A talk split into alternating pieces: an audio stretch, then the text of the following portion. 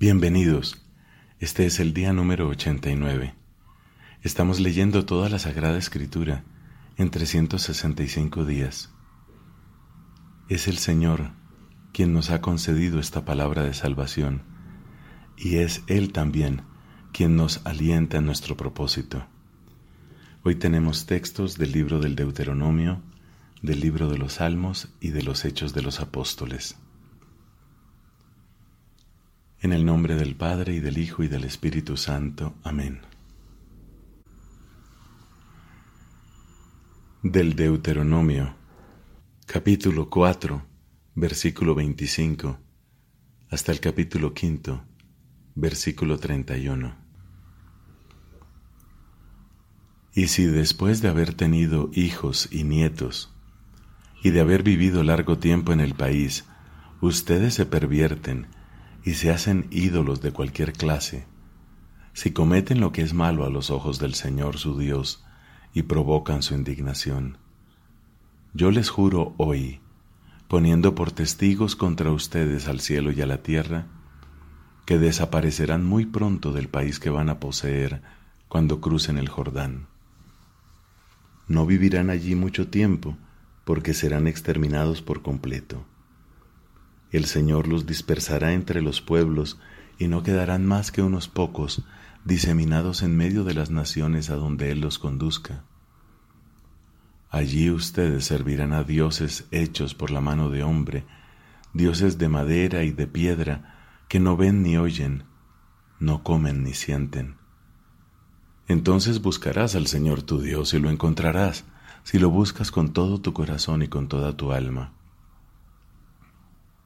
Y cuando estés angustiado, porque te habrán sucedido todas estas cosas al cabo de los años, volverás al Señor tu Dios y lo escucharás, porque el Señor tu Dios es un Dios misericordioso que no te abandonará, ni te destruirá, ni se olvidará de la alianza que estableció con tus padres mediante un juramento.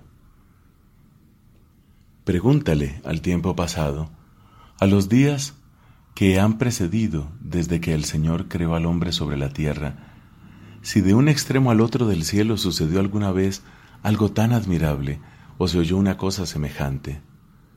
¿Qué pueblo oyó la voz de Dios que hablaba desde el fuego, como la oíste tú, y pudo sobrevivir?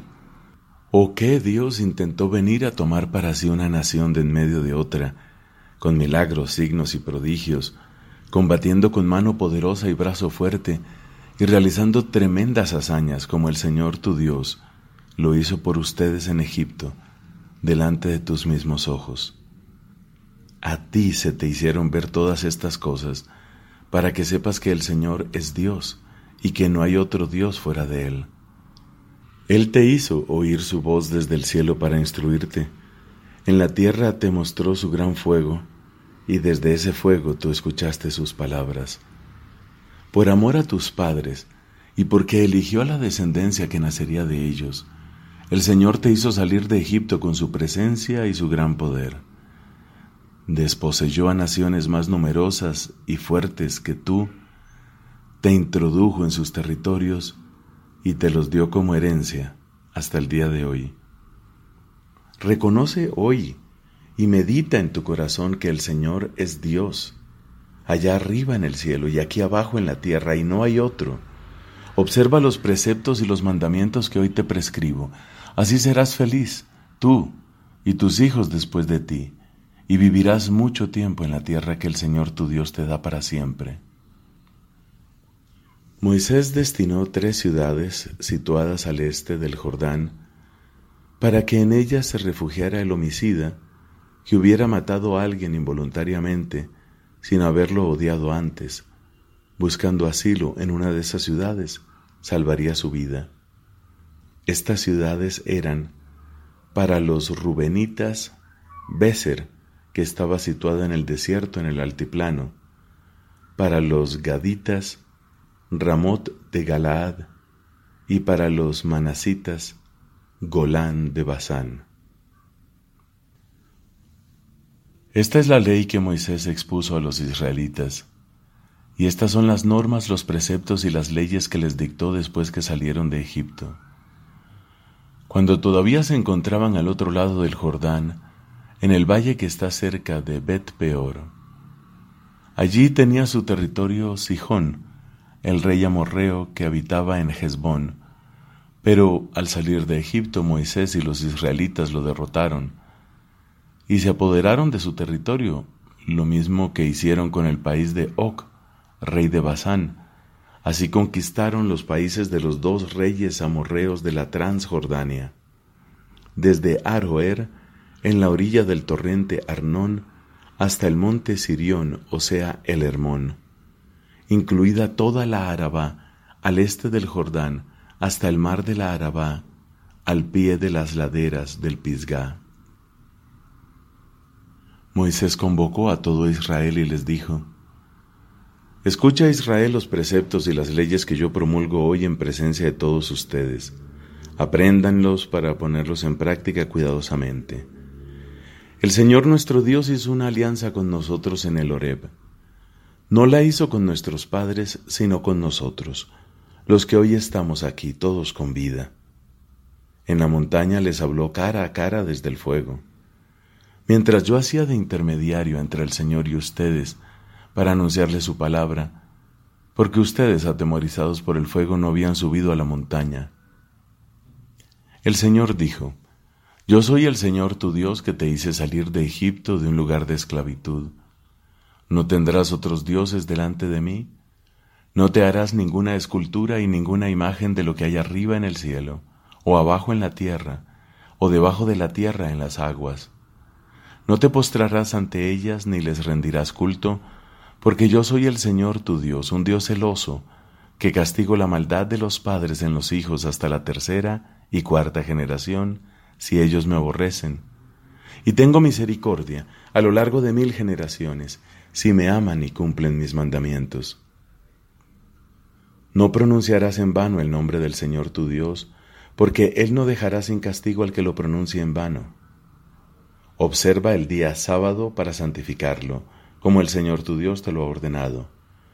Durante seis días trabajarás y realizarás todas tus tareas, pero el séptimo día es día de descanso en honor del Señor tu Dios. En él no harán ningún trabajo, ni tú, ni tu hijo, ni tu hija, ni tu esclavo, ni tu esclava, ni tu buey, ni tu asno, ni ningún otro de tus animales, ni tampoco el extranjero que reside en tus ciudades. Así podrán descansar tu esclavo y tu esclava como lo haces tú. Recuerda que fuiste esclavo en Egipto y que el Señor te hizo salir de allí con el poder de su mano y la fuerza de su brazo. Por eso el Señor tu Dios te manda a celebrar el día sábado. Honra a tu padre y a tu madre como el Señor tu Dios te lo ha mandado, para que tengas una larga vida y seas feliz en la tierra que el Señor tu Dios te da. No matarás, no cometerás adulterio, no robarás, no darás falso testimonio contra tu prójimo, no codiciarás la mujer de tu prójimo, ni desearás su casa, su campo, su esclavo, su esclava, su buey, su asno, ni ninguna otra cosa que le pertenezca. Estas son las palabras que el Señor les dirigió en la montaña cuando todos ustedes estaban reunidos. Él les habló con voz potente desde el fuego, la nube y una densa oscuridad. No añadió nada más, sino que escribió estas palabras en las dos tablas de piedra que me entregó.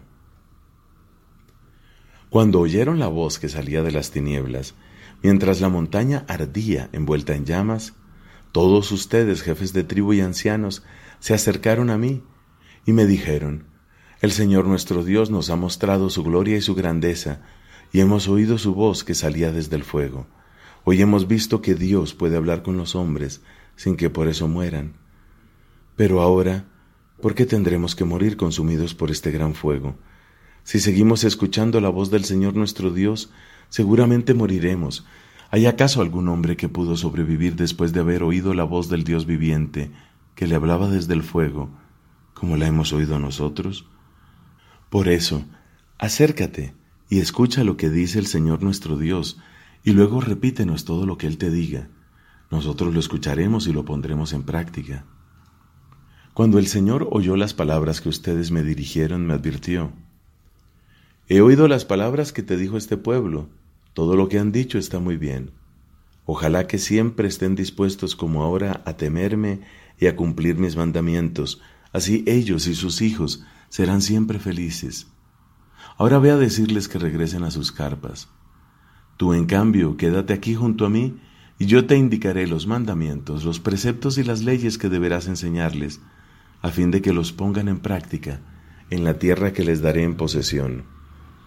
Palabra de Dios. Te alabamos, Señor. Salmo número 89, versículos del 19 al 53. Sí, el Señor es nuestro escudo, el Santo de Israel es realmente nuestro Rey. Tú hablaste una vez en una visión y dijiste a tus amigos, Impuse la corona a un valiente, exalté a un guerrero del pueblo, encontré a David mi servidor y lo ungí con el óleo sagrado, para que mi mano esté siempre con él y mi brazo lo haga poderoso. El enemigo no lo aventajará, ni podrán oprimirlo los malvados. Yo aplastaré a sus adversarios ante él y golpearé a los que lo odian. Mi fidelidad y mi amor lo acompañarán su poder crecerá a causa de mi nombre. Extenderé su mano sobre el mar y su derecha sobre los ríos. Él me dirá, Tú eres mi Padre, mi Dios, mi roca salvadora. Yo lo constituiré mi primogénito, el más alto de los reyes de la tierra. Le aseguraré mi amor eternamente y mi alianza será estable para él. Le daré una descendencia eterna y un trono duradero como el cielo. Si sus hijos abandonan mi enseñanza y no proceden de acuerdo con mis juicios, si profanan mis preceptos y no observan mis mandamientos, castigaré sus rebeldías con la vara y sus culpas con el látigo, pero a él no le retiraré mi amor ni desmentiré mi fidelidad, no quebrantaré mi alianza ni cambiaré lo que salió de mis labios. Una vez juré por mi santidad, jamás mentiré a David. Su descendencia permanecerá para siempre y su trono como el sol en mi presencia, como la luna que permanece para siempre, será firme su sede en las alturas. Pero tú te has irritado contra tu ungido, lo has rechazado y despreciado. Desdeñaste la alianza con tu servidor, profanaste por tierra su insignia real. Abriste brechas en todas sus murallas, redujiste a escombros todas sus fortalezas. Los que pasan por el camino lo despojan y es la burla de todos sus vecinos. Alzaste la mano de sus adversarios, llenaste de alegría a sus enemigos, mellaste el filo de su espada y no lo sostuviste en el combate. Le quitaste su cetro glorioso y derribaste por tierra su trono, Abreviaste los días de su juventud y lo cubriste de vergüenza. ¿Hasta cuándo, Señor? ¿Te ocultarás para siempre? ¿Arderá tu furor como el fuego? Recuerda, Señor, qué corta es mi vida y qué efímeros creaste a los hombres. ¿Quién vivirá sin ver la muerte? ¿Quién se librará de las garras del abismo? ¿Dónde está, Señor, tu amor de otro tiempo, el que juraste a David por tu fidelidad? Recuerda, Señor, las afrentas de tu servidor lo que tengo que soportar de los insultos de los pueblos, cómo afrontan las huellas de tu ungido. Bendito sea el Señor eternamente.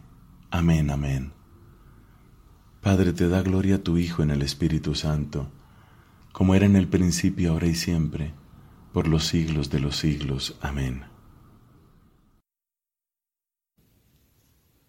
De los Hechos de los Apóstoles, capítulo 21 versículos del 1 al 16.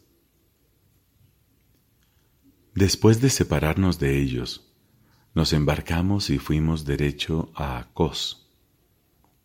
Al día siguiente llegamos a Rodas y de allí pasamos a Pátara. Como encontramos un barco que iba a Fenicia, subimos a bordo y partimos. Avistamos la isla de Chipre y dejándola a nuestra izquierda, seguimos navegando en dirección a Asiria, hasta que por fin atracamos en el puerto de Tiro, donde el barco debía descargar. Allí encontramos a algunos discípulos y permanecimos una semana con ellos. Estos, iluminados por el Espíritu, aconsejaban a Pablo que no subiera a Jerusalén, pero llegado el momento de partir proseguimos nuestro viaje. Todos nos acompañaron hasta las afueras de la ciudad, incluso las mujeres y los niños. En la playa nos arrodillamos para orar y habiéndonos despedido, nosotros subimos al barco y ellos se volvieron a sus casas. De Tiro fuimos a Tolemaida, poniendo así término a la travesía. Allí saludamos a los hermanos y nos detuvimos un día con ellos. Al día siguiente volvimos a partir y llegamos a Cesarea, donde fuimos a ver a Felipe, el predicador del Evangelio, uno de los siete, y nos alojamos en su casa. Él tenía cuatro hijas solteras que profetizaban. Permanecimos allí muchos días, y durante nuestra estadía bajó de Judea un profeta llamado Agabo.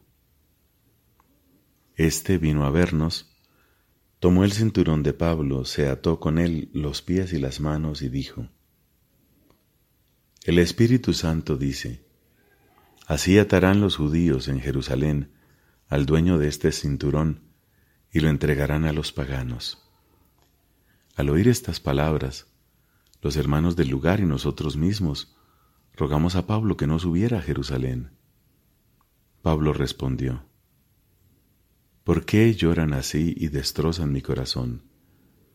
Yo estoy dispuesto no solamente a dejarme encadenar, sino también a morir en Jerusalén por el nombre del Señor Jesús.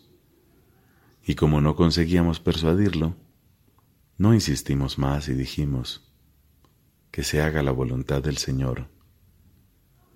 Algunos días después, terminados nuestros preparativos, subimos a Jerusalén. Iban con nosotros algunos discípulos de Cesarea que nos hicieron alojar en casa de un tal Nazón de Chipre, un discípulo de la primera hora. Palabra de Dios. Te alabamos, Señor.